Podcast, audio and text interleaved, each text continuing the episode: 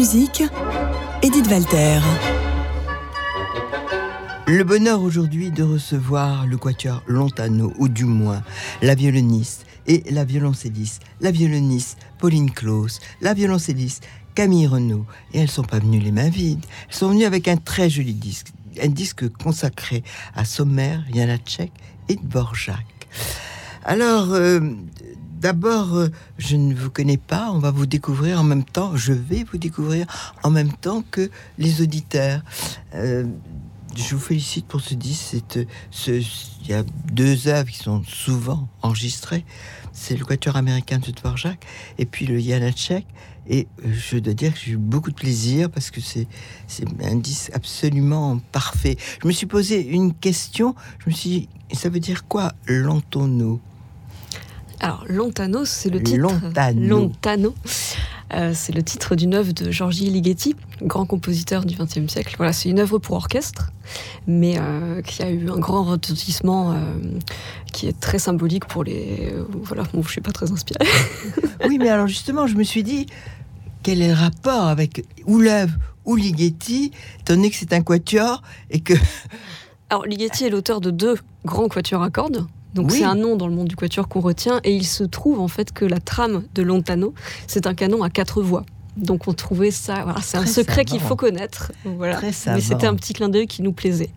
Et puis dans Lontano, il y a l'image d'une nuée sonore, le fait que les individus se fondent dans une espèce d'entité multiple. Et ça, c'est une image qui nous parlait aussi beaucoup pour le quatuor. Alors voilà, euh, déjà c'est le début de l'histoire du quatuor Lontano. Euh, son titre, son nom, ses raisons. Et ensuite, euh, formé, vous êtes connus tous les quatre au Conservatoire de Paris? Alors, on s'est rencontrés mm, au Conservatoire de Paris, mais on n'a pas tout de suite fait du quatuor ensemble. Oui, Ça s'est fait progressivement. Mais effectivement, on est tous passés euh, par cette maison. Voilà. Et c'est dans cette maison que vous avez décidé de. Euh, oui, avec l'autre violoniste du quatuor, Florent Billy. Voilà, à l'origine, c'était ce binôme de violonistes. On a fondé le quatuor donc il y a 9 ans. Et le quatuor est né en même temps qu'un festival d'été, aussi en Haute-Savoie, qui s'appelle les Musicales d'Assy. Voilà. Oui, euh, plateau d'Assy. Oui. C'est un endroit magique. bon, et, euh, je suis aussi contente de, euh, de voir Camille Renaud. Camille Renaud, euh, vous aussi, vous, êtes passé par le Conservatoire national supérieur de Paris Voilà, c'est ça. En fait, on est un, on est un groupe assez éclectique parce qu'on a la chance. effectivement, on est tous passés par les, les DSEM, si je résume, et on a tous eu des expériences à l'étranger aussi. Ce qui fait que finalement, on est riche de toutes ces, voilà, de toutes ces pratiques. Et euh, voilà, si je résume, on a aussi fait beaucoup de contemporain, de musique baroque, de, jazz, d'orchestre. Et en fait, euh, voilà, on est le fruit de tout ça. Et pour revenir voilà, juste sur le nom du quatuor, on, finalement, on tenait aussi à, à dire qu'une des missions du Quatuor étant de défendre la musique moderne. Voilà, contemporaine. voilà, contemporaine, le, fait de prendre, euh, en tout cas, le nom mm. d'une pièce euh, voilà, de musique moderne de Ligeti était tout à fait pertinent, voilà, en effet. C'est votre premier disque? Celui-là, oui, consacré à la musique tchèque. Et puis récemment, on en a du coup, on a eu la chance d'en sortir un autre qui était une sorte de rétrospective du fameux festival euh, voilà, au plateau d'Assy. Euh, voilà, alors bon, on, voit comment le quatuor s'est constitué. On, se dit, mais vous êtes en résidence au plateau d'Assy, mhm. mais euh, vous, n'y êtes pas en permanence. On y est l'été. C'est une résidence d'été qui nous sert un peu de point d'étape. C'est-à-dire, voilà, ça, ça, fait un peu, on présente les découvertes qu'on a fait dans l'année, les collaborations aussi. Et c'est un peu un laboratoire qui nous permet de, de lancer de nouvelles choses, de nouvelles idées et de partager des projets avec des musiciens avec lesquels on a envie de travailler. Il nous manque deux membres de ce quatuor. Alors vous allez nous en parler. Chacune euh, présente l'un et l'autre. Bon, alors déjà, il manque les deux hommes. Pour ceux qui nous connaissent, c'est très clair. Donc, euh, il y a Florent Billy, dont je parlais, qui est euh, l'autre membre fondateur du Quatuor, qui est l'autre violoniste, avec lequel nous alternons euh, parfois les parties de violon 1. Voilà, le poste n'est pas fixe. Je fais le plus souvent les parties de violon 1, et puis parfois, c'est Florent qui, qui, prend la partie. Mmh. Et Camille pourra parler de notre artiste. donc, notre artiste Loïc Abdelfeta, qui est le, finalement le dernier arrivé du groupe. Mais euh, je pense qu'il ne m'en voudra pas de dire que c'est grâce à lui qu'on a joué, par exemple, sur le, disque que vous avez devant vous, la pièce de Vladimir Zomer, donc compositeur tchèque qui est ben, quasiment inconnu en France, Mais voilà, c'est lui qui l'a découverte. Et voilà, en effet, on, est quand même à l'origine de la première euh, version française de cette œuvre et création française. Donc on, est très heureux de pouvoir la défendre. Alors bravo, je trouve ça courageux. Je ne vous cache pas que, euh, étant très amoureuse comme tout le monde de ce quatuor de Janacek et celui de Dvorak, j'ai eu plus de mal à rentrer dans celui de Sommer et je me suis dit que c'était courageux de votre part euh, de, mettre systématiquement, j'imagine, euh, une œuvre vraiment contemporaine contemporaine ou méconnue, euh, voilà, qui peut être. il est né en 1821, en 1921, donc il est quand même tout à fait contemporain. Oui, voilà, on peut au moins le classer dans les modernes, mm. mais en tout cas, c'est vrai que c'est une œuvre qui ici en Europe n'est pas connue, alors que voilà, elle a eu vraiment un grand succès à sa création, mais on trouvait ça intéressant de, le situer dans cette filiation des, des, grands compositeurs tchèques, et on trouvait que c'était une œuvre à connaître. Voilà. Ah, alors, c'est relativement rare, malgré l'importance qu'elle représente, de, voir de jeunes musiciens comme vous euh, vouloir défendre le répertoire euh, euh, contemporain ou ce que vous appelez moderne, je ne sais pas où vous mettez la frontière, mais c'est relativement rare. vous êtes tous les quatre d'accord sur ce sujet? Oui. Ah oui. Oui, oui, ça c'est une affinité du groupe profonde. Alors on a nos préférences ou nos voilà nos petites idées, mais sur le, oui, oui, on se rejoint vraiment sur ce projet-là avec le quatuor. Alors, vous allez me dire un mot, je sais pas qui va nous présenter, nous parler un tout petit peu de Vladimir Sommer. On va entendre le premier mouvement. Donc, euh, il, faut nous mettre déjà dans le climat, dans l'atmosphère. Alors, je, peux parler de l'histoire de la partition, qui est une petite anecdote, puisque c'est un quatuor qu'on a découvert en plein confinement.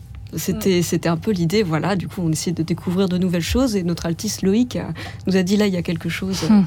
qui me parle beaucoup. Et après, il a fallu trouver la partition. Ça, c'était la seconde étape. En plein confinement, c'était pas facile.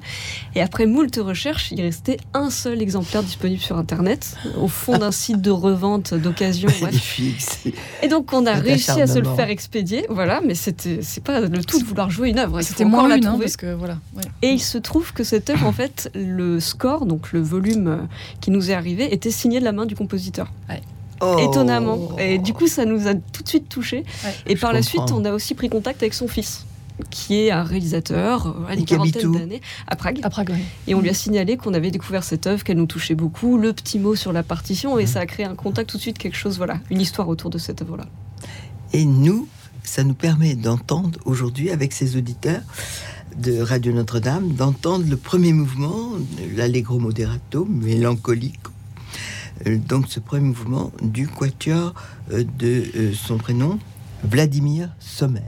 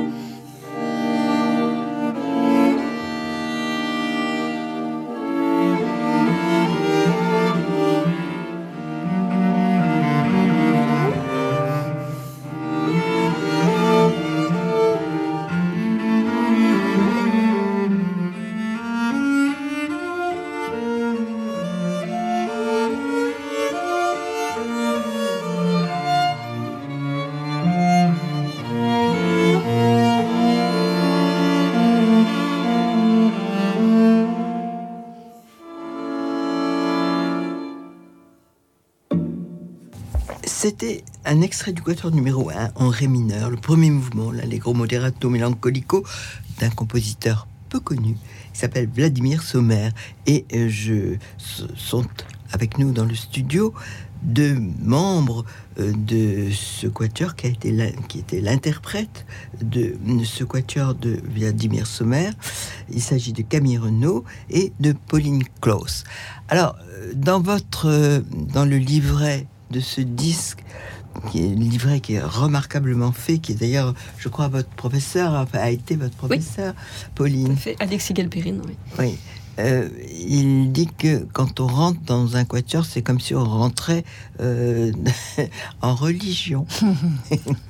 Alors, est-ce que c'est ainsi que vous le vivez, par exemple Dites-moi, Camille. Euh, ce qui est sûr, c'est qu'il y a une, il y a une exigence discipline. Euh, voilà, voilà. c'est une formation qui exige en effet, euh, oui, comme vous le dites, une discipline. Euh, après, c'est d'abord une grande joie, enfin, si pour rester dans le, vocable religieux, mais nous, on est, on est très très heureux de cette, comment dire, de ce son à quatre fait, qui est créé et de cette de, de, ça en vaut la peine. Ça, ça en vaut la peine et c'est à la base c'est un son dont on rêve et on a évidemment à notre à notre disposition toute, toute une palette d'outils. Donc euh, voilà, on ne va pas rentrer dans la cuisine propre aux instruments à cordes, mais... Euh, mais il faut, il faut se voir souvent, donc avoir partagé la même vie, presque. Euh, enfin, s'il y en a un qui est en Russie et puis l'autre. Ah, il y a des compromis, des sacrifices. Ça, c'est certain. Mais c'est vrai que si je peux ajouter une petite chose à l'idée de discipline, ce qui est intéressant pour nous, c'est que c'est comme une école. En fait, ça nous demande en permanence de continuer à travailler sur nos habitudes, de, remettre en question des façons de fonctionner ou des idées sur les œuvres. Et ça, c'est vraiment intéressant pour un artiste parce qu'il y a un côté, il y a une espèce d'apprentissage qui s'arrête jamais. Et c'est mm. le cas quand on est musicien. De toute façon, toute sa vie, on va apprendre des autres musiciens, des rencontres. Mais en quatuor, ça devient carrément une école où on revient sur le métier en permanence. Et ça, c'est une grande chance, en fait. Alors, je vais me faire l'avocat du diable. Il est évident que pour moi, la musique de chambre, c'est la plus belle musique. Mais je me dis, j'essaye de m'imaginer à votre place. Vous êtes toutes, toutes et tous euh, des musiciens professionnels de talent euh, qui pourraient avoir aussi euh, tout à fait une autre façon de mener la carrière. Il n'y a jamais de... et de façon peut-être plus libre, moins moins, moins difficile. Il n'y a jamais de tentation, de remords de se dire je suis violoniste, je suis violoncelliste, je pourrais faire de l'orchestre, je pourrais jouer avec un orchestre seul en tant que soliste. Que me répondez-vous? Aujourd'hui, beaucoup de gens font les deux. Être musicien aujourd'hui, c'est avoir une palette d'activités euh, absolument infinie pour des questions très matérielles et puis aussi parce que c'est des vies d'artistes qui sont passionnantes, plus elles sont larges, plus naturellement. Mais c'est pour ça que je dis que le quatuor se place comme une école au sein d'une activité qui est beaucoup plus large et qui mm. nous permet après, de, effectivement, Camille comme moi, nous faisons des mm. concertos régulièrement avec des orchestres oui, ben, ou de la sonate avec un clavier et on n'envisage mm. pas ça pareil quand on a cette expérience du quatuor derrière nous. Sûrement. voilà. Donc, voilà, l'un n'empêche pas l'autre. Oui. Est-ce que vous pensez qu'il y a une concurrence très très importante entre les quatuors? Parce qu'il y, y, a quelques très bons quatuors. Euh... Oui, oui, tout à fait. Après, je pense que chacun. Euh, a une identité différente. Tire, son épingle du jeu et a des objectifs différents. Ouais. Donc, je voilà, je suis pas forcément sûr qu'on qu'on marche sur les plates-bandes forcément. non, non, c'est pas ce que je veux dire. Mais euh, je veux dire, est-ce que c'est difficile de, euh, de, s'imposer, de, euh, de trouver suffisamment de concerts? Enfin, c'est prosaïque, mais ça existe. Oui, bah, c'est toujours difficile. Oui, ça, et je pense que même pour les gens connus, à mon avis, ça doit l'être. Oui. donc, bah voilà, on, on, a nos réseaux, on fait beaucoup de prospection, ça fait partie du métier d'artiste en fait, et donc on l'assume. Mais je sais pas si tu veux rajouter quelque chose, Pauline non. non, non, effectivement, je crois que c'est la, condition de, tout artiste, c'est que rien n'est acquis de toute façon. Euh, quels que soient les stades de carrière, il faut euh, voilà, lancer de nouveaux projets, continuer à travailler. C'est oui, c'est notre lot, euh, notre fardeau quotidien, et ça fait partie de. Mais encore une fois, ça en vaut la peine. Mm. en tout cas, pour nous, c'est très réjouissant de se dire que des musiciens d'autres qualité nous permettent d'entendre des œuvres pour quatuor aussi bien interprétées c'est tellement essentiel la musique euh, de chambre. On va revenir à ce disque, c'est pour Cascabel. Cascabel, c'est un éditeur suisse. Mhm. Hein, voilà. Pourquoi Cascabel? Oh, bah, ça a été une rencontre, euh, je ne sais plus très bien, peut-être bien par l'intermédiaire d'Alexis Galperine, justement. Je crois aussi. Et c'est vrai que c'est un très bon, une très bonne maison. Voilà, absolument. Et puis tout de suite, on a, on a, beaucoup. Euh, enfin, voilà, le contact s'est fait immédiatement avec le directeur Olivier. oui, il nous a fait confiance euh, tout de suite. En effet, et c'était réciproque. Voilà. Et je pense qu'il était d'accord tout de suite. par la grande porte. Oui. non, c'est bien. Dites-moi, j'aimerais que vous parliez un petit peu de ce quatuor américain. C'est une des œuvres de Dvorak la plus célèbre, la plus connue. Et vous avez une raison pour cela. D'ailleurs, euh, il s'est très très bien fait le, euh, ce, feuillet-là. À, ce propos, il en parle très très bien, ce violoniste célèbre. Vous nous dites un mot l'une ou l'autre sur euh, euh, la célébrité et le fait de ce que vous pouvez trouver quand vous, à votre tour, vous interprétez ce quatuor américain d'Anton Dvorak. Alors moi, ce que je peux dire à titre personnel sur le choix de ces trois œuvres tchèques, c'est parce qu'on pourrait défendre ou expliquer pourquoi le quatuor américain est une telle merveille dans la production pour quatuor ou dans celle de, Dvorak. Mais je trouve toujours intéressant de ramener à des anecdotes un peu personnelles. En fait, il se trouve que ces trois œuvres sont comme trois jalons de la vie du quatuor, justement. C'est-à-dire que le quatuor américain, c'est l'un des plus connus. C'est celui qu'avec Florent, à l'origine, on avait tout de suite envie de jouer parce que c'est un des, si ce n'est le quatuor qu'on a tout de suite joué dans nos premiers concerts. Et le Janacek, en fait, ça a été pour nous une œuvre qui était moins connue, plus difficile d'accès, qu'on a découvert ensemble. Donc c'était un petit peu différent. Alors que l'américain, on l'avait dans nos bagages quand on s'est rencontrés. Et Sommer, comme je vous l'ai dit, en fait, c'est une œuvre qu'on a découvert au dernier moment quand on avait envie de sortir cet album et que notre altiste a découvert en disant attendez, attendez, on peut ajouter ça à l'album, je crois qu'on a trouvé quelque chose. Donc en fait, c'est trois jalons voilà, qui de l'histoire du quatuor, entre on va dire la préhistoire, la hmm. rencontre et puis la sortie de l'album. Donc c'est comme ça que je présenterai le, voilà, la hmm. coexistence des trois.